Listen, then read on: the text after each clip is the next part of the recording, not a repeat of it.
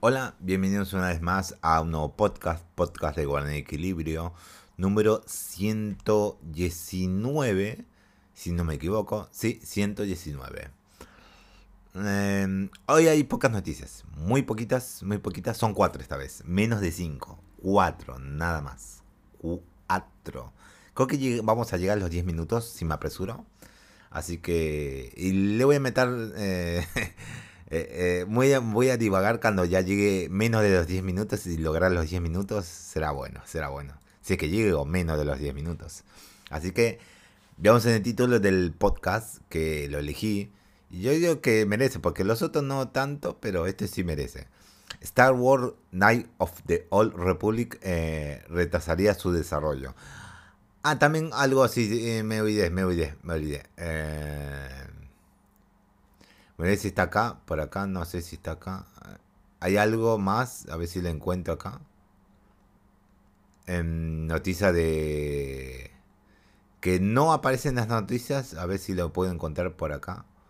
No, no, es, esto es, esto es lo mismo.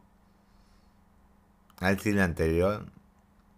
Porque esta noticia ya está en el... En el,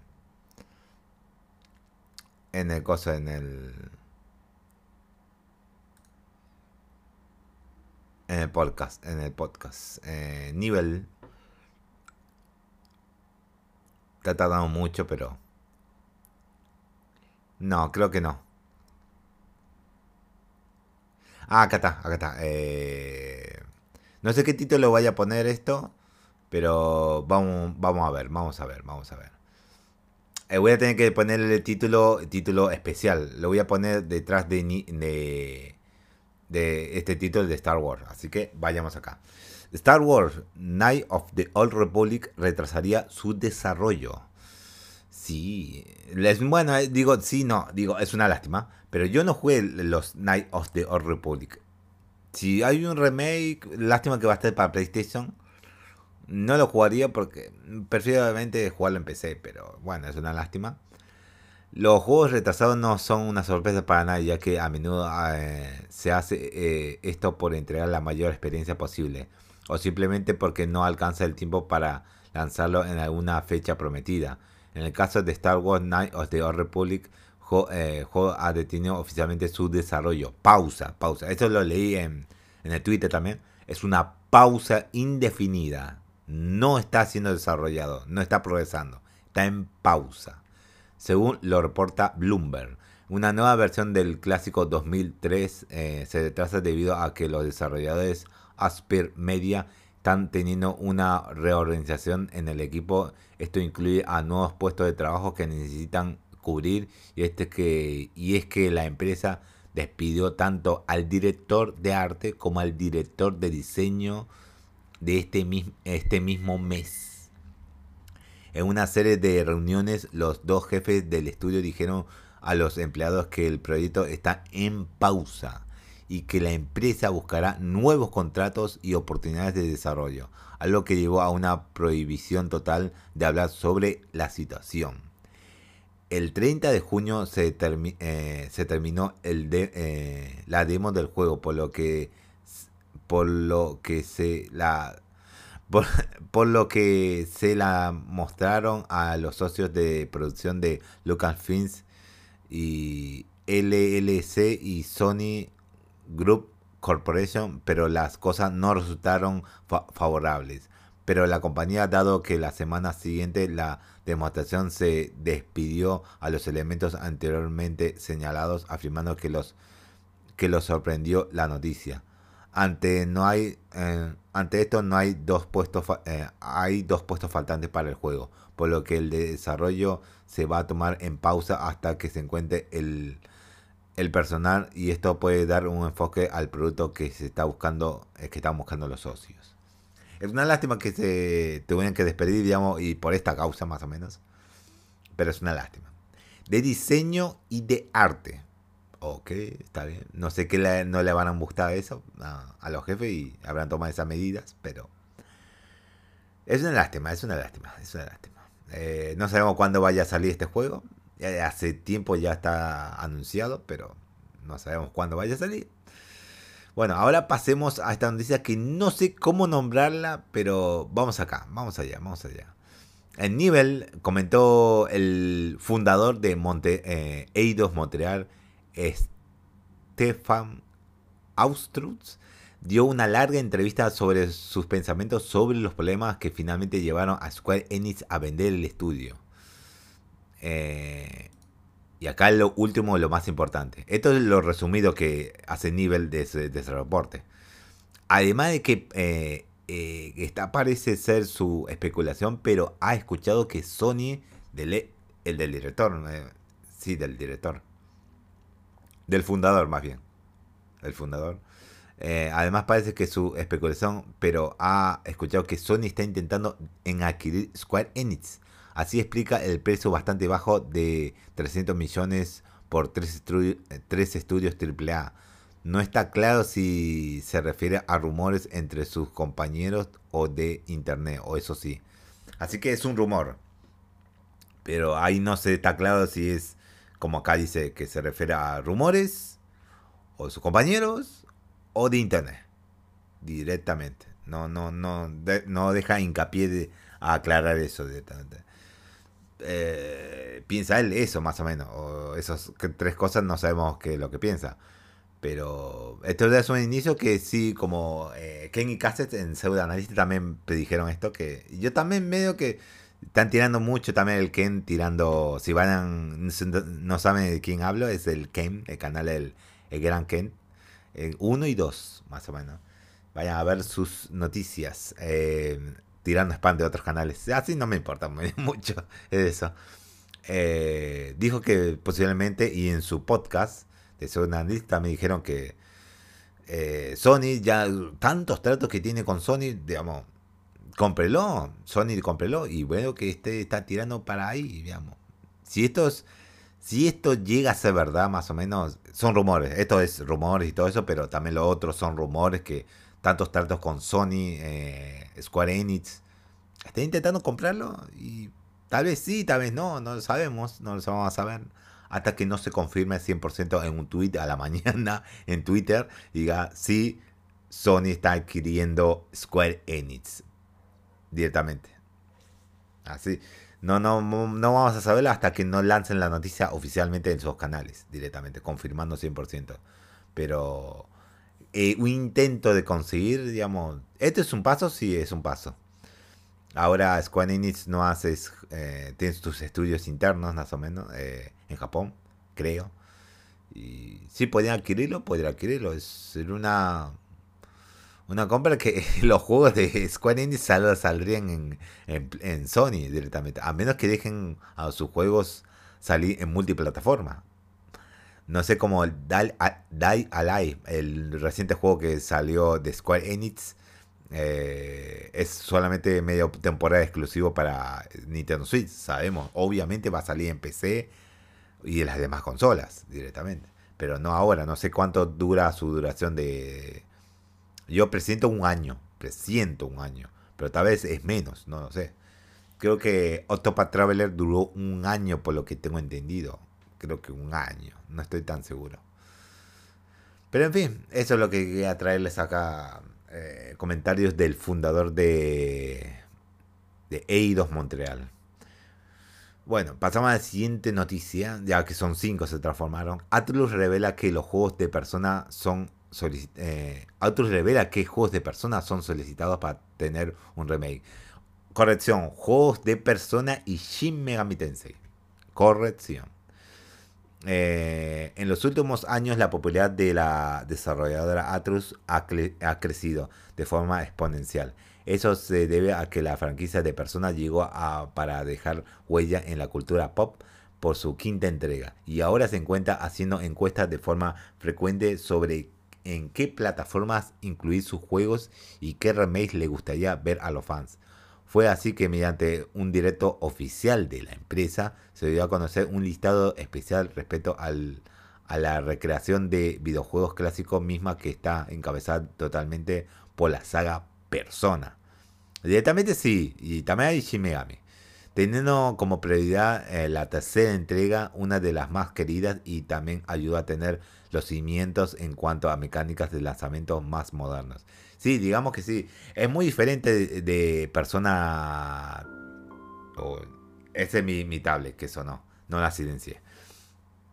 Es muy diferente los juegos de Persona 3 para adelante, pero Persona 3 para atrás son, eh, por lo que tuve entendido, los Persona de 3 para atrás, digamos, no contando Persona 3, eh, iban a ser algo similar a Shin Megami Tensei, mezclado un poco a Persona. Digamos, Shin Megami un 75% y lo demás 25% un Persona. Y acá lo hicieron una mezcla de casi Persona, un casi poner, pónganle como 75%, 80% de persona y lo demás Shimeami directamente. Así lo hicieron. Y salió bien la forma acá, que estuvo disparada el Persona 3 y Persona 4 y la acumulación que todos ya conocen, Persona 5 directamente. Y la revisión que hicieron en Persona 5 Royal directamente, ya trayendo subtítulos en español. Eh, eh, eh, encabezada totalmente por la saga Persona, teniendo como prioridad la tercera entrega, una de las más queridas y también llegó a tener cimientos cuando mecánicas de lanzamiento moderno. Aquí puedes ver un vistazo, pero acá lo resumen Atomics, porque algunos nombres no se ven porque están en japonés, obviamente. Persona 3, directamente lo que piden, en primer puesto. Segundo puesto, Persona 2. Debe ser el Punishment. Sí, porque acá no lo dice. Debe ser el Punishment. Persona 2 Punishment el Persona 1, el Persona 4, mm, no sé si el Persona 4. Pero sí, el Persona 4 salió en PC Vita, así que sí necesita una revisión porque eh, está limitado a la versión de, eh, un PC eh, Vita. Así que originalmente voy, a, buscarlo, pero Persona el Persona Persona Shin Megami Tensei Persona 4 salió para Ah, sí, sí, sí. Eh, PlayStation 2, sí. Es un juego de Play 2. Y después se porteó. Eh, se hizo la reversión, pero para la consola de PC Vita, que es la Golden. Y después ya fue porteada la versión Golden para Steam, claro. Pero son juegos de Play 2. El Persona 3 y. Y el Persona 4. Mm, sí que necesita una revisión. Obviamente también el Persona 2 y el Persona 1. Y después vienen los otros, que son Shin Megami Tensei, Devil eh, Raido Kusonaha versus The, Sunlet Army. Eso sí, eh, de Raido también me, interesa mucho tener una remasterización, un remake totalmente. Shin Megami Tensei, Sumner, Soul Hacker. Ese sí también. Está en, Nintendo 3DS eh, para jugarlo en inglés. Pero usualmente creo que salió para el una consola de Sega que es el. Eh, ¿Cuál sería la consola? El Sega Saturn. También salió para PlayStation acá, dice. Pero también salió para Sega Saturn. Después se portió la versión más o menos definitiva, más o menos. O creo que es un port de, para Nintendo 3DS directamente. Agregándole muchas cosas, claro, obviamente. Después Shin Megami Tensei 4 eh, Apocalypse, obviamente Nintendo 3DS. Y Shin Megami Tensei 4 totalmente. Muy bueno. Eh, Shin Megami Tensei eh, Digital Devil Saga, directamente sí merece. Odio que no esté el. Bueno, ahí después voy a decir. Y también Etrian Odyssey, también eh, en el puesto, del 1 al 10. No me gustó que Shin Megami Tensei. ¿Cómo decirlo? No esté el Shin Megami Tensei. Eh, Strange Redux un viaje extraño directamente. No, no me gustó que no esté. No me gustó directamente. Eh, es una lástima que no, esté este juego para eh, en el top. Pero que mucha gente no lo, no lo quiere. A, mí me, fascinó más bien ese juego. De ese, de ese fan de ese juego, siempre, nunca se me sacó de la cabeza ese, ese Shin Megami el viaje extraño, directamente, vamos a llamarlo así. Eh, Stranger Journey Redux. Vale la pena mencionar que no solo se habla de la saga Persona, sino también de la cual una vez fue la rama principal de esta misma Shin. Por su parte, no tiene en uno de los últimos lugares a Etrian Odyssey, marca de Dungeon Crowdware, eh, que tiene su nicho en específico de fans, directamente en, en la Nintendo 3DS, directamente.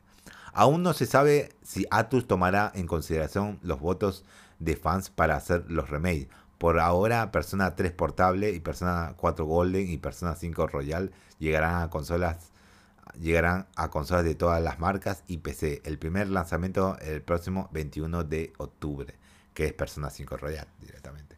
Sí, depende de, de Atlus, depende de Atlus y sea que le dé varo. Directamente Sega abra un poquito la carterita, Sega, Sega Sony más o menos del Sonic, que abra la carterita y le dé un poco de varito, un poco de dinero a Atlus y que logren hacer este, no sé si van a hacer Persona 3 un remake o no lo sé, dependerá de ellos.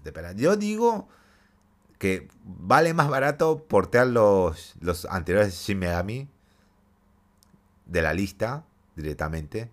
Claro, este, hay datos que cosas que de un juego de Nintendo 3DS se porte a PC y otra cosa.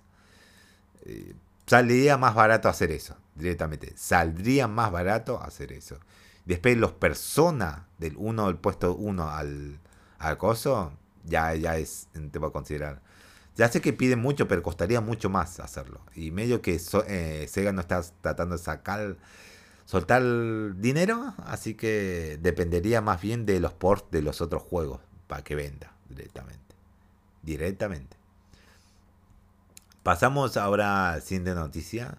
Capcom está cruzando por una gran caída de ingresos. Sí, es una lástima porque está sacando juegos, sacaron buenos juegos, pero claro, eh, eh, la bolsa se cayó de Capcom.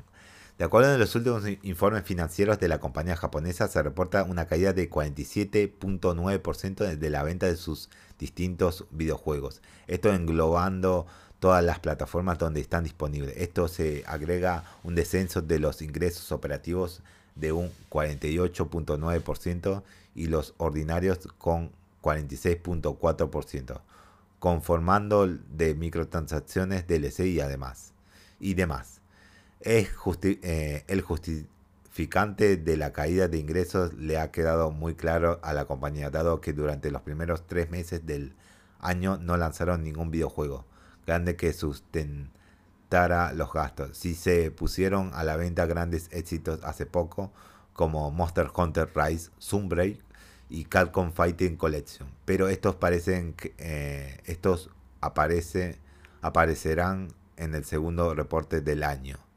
aún, aún con todo se contempla eh, que el fin año, con el fin de, de año, que... o bueno, empezamos del principio. Aún con todo, se contempla que el fin de año para Capcom va a ser satisfactorio, dado que están preparando la edición Gold de Resident Evil Village mismo que trae un DLC bastante extenso. Además, en marzo de 2023 llegará el remake de Resident Evil 4, por lo que el año fiscal pinta muy bien para la empresa en temas financieros. Esto solo es un pequeño batch, claro, directamente sí es un pequeño batch. Eh, ahora pasamos a la última noticia. Revelan nuevas funciones de, del PlayStation VR 2. Sí, también creo que en Twitter lo revelaron también. Eh, mediante el blog eh, oficial de PlayStation se describieron fragmentos relacionados con la experiencia del usuario. Una de las características más notables involucra poder ver el entorno mientras aún se usan los auriculares en lugar de quitarte el visor para comprobar el propio espacio de juego. El hardware permite ver que nos rodea gracias al uso de cámaras integradas de la parte frontal. Eh, también se convirtió se comentó que el PlayStation VR 2 podía usar las cámaras para escanear su entorno y crear un espacio de juego único, teniendo así la posibilidad de personalizar un espacio para hacerlo mucho más accesible. Y esto se suma a dos modos diferentes de uso. El modo VR el cual es para jugar juegos exclusivos del aparato y cinematográfico, el cual deja jugar los títulos de, a manera de cine. Más allá de eso, se, no se ofrecen detalles adicionales, así como si se tendrá una compatibilidad con los lanzamientos del primer VR. Por su parte, la fecha de lanzamiento aún no está confirmada, sin ni siquiera una ventana aproximada, así que por ahora debemos esperar en un evento especial por parte de la propia Sony, o ya sea un State of Play o un showcase de juegos. Recuerda que el dispositivo solo será compatible con PlayStation 5. Bueno, eso es todo, chicos. Todas las noticias que hay. 20 minutos. La alargué demasiado con mi charla. Pero bueno, me sentó bien. Me sentó bien. Me sentó bien. Me alegra por esa encuesta que hizo Arturus. Espero que lleve a un buen camino. Y, digamos, yo estaría por la plata fácil, digamos, por ahorrar plata. Cuesta menos portear esos juegos a, bueno, más o menos, dependiendo, no lo sé, a consolas y a PC, porque ya están hechos directamente. Necesitamos hacer unos arreglos, unos port y portar esos juegos para que saquen ganancias directamente. Espero que saquen ganancias. Sí que decía hacer eso eh, Atlus. Y después, muy al después, porque ahora van a sacar los ports de, lo, de estas personas, de personas 3, 4 y 5 para la mayoría de consolas y PC. Algunos ya están en consolas, algunos ya están en PC. Eh, considerarían hacerle un remake a uno de esos juegos, porque son de la generación de PlayStation 2. Los de Persona 3 y 4 son de PlayStation 2. Y Persona 5 es de la generación de PlayStation 3 porque sale una versión de PlayStation 3. Pero también de la Play 4 y espero, bueno, una versión de Play 5. Eh, el Royal, más bien, pero es un. Digamos que es un juego de la generación de Play 3, ya que salió para PlayStation 3. Medio la, la traba la generación de, de la PlayStation 3, ese juego. Pero. Eh, esperemos, esperemos este, este nuevo juego de Soul Hacker 2 que se va a estrenar. Falta muy poquito, falta a finales, a final, más o menos a finales de agosto que se vaya a lanzar. Y yo estoy ansioso de querer jugarlo ya, ya. El primer día va, va a haber directos, stream, todos los días hasta acabar Soul Hackers. Directamente. Vamos a acabar Soul Hackers. Aunque sea un directo de una horita. Va a haber y, voy a jugar por lo menos. Para limitarme un poco por todas las cosas que te voy a hacer. Bueno, creo que eso es todo. No tengo más que decirles. Le dejo acá el podcast. Eh, nos estaremos viendo mañana, miércoles, con más noticias. Esperemos un poco de alegres porque medio el retraso de este título de Cotor y el remake y, y qué otra noticia. Eh, fue lo de Nivel, lo de una curiosidad, esto fue. Lo de Atlus, así, eso me gustó, pero no sé si va a llevar a algo. Lo de Capcom es una lástima, pero lo van a levantar con el reporte del final de año, de este año. Eh, este año fiscal más o menos, lo van a levantar directamente. Espero, las acciones, no lo sé, espero. Y lo de PlayStation VR 2, un poquito más así, migas, algo, una data de PlayStation VR 2 y nada más. Bueno, eso es todo. Mm, los dejo y nos vemos en el próximo podcast que será mañana miércoles. Así que nos vemos.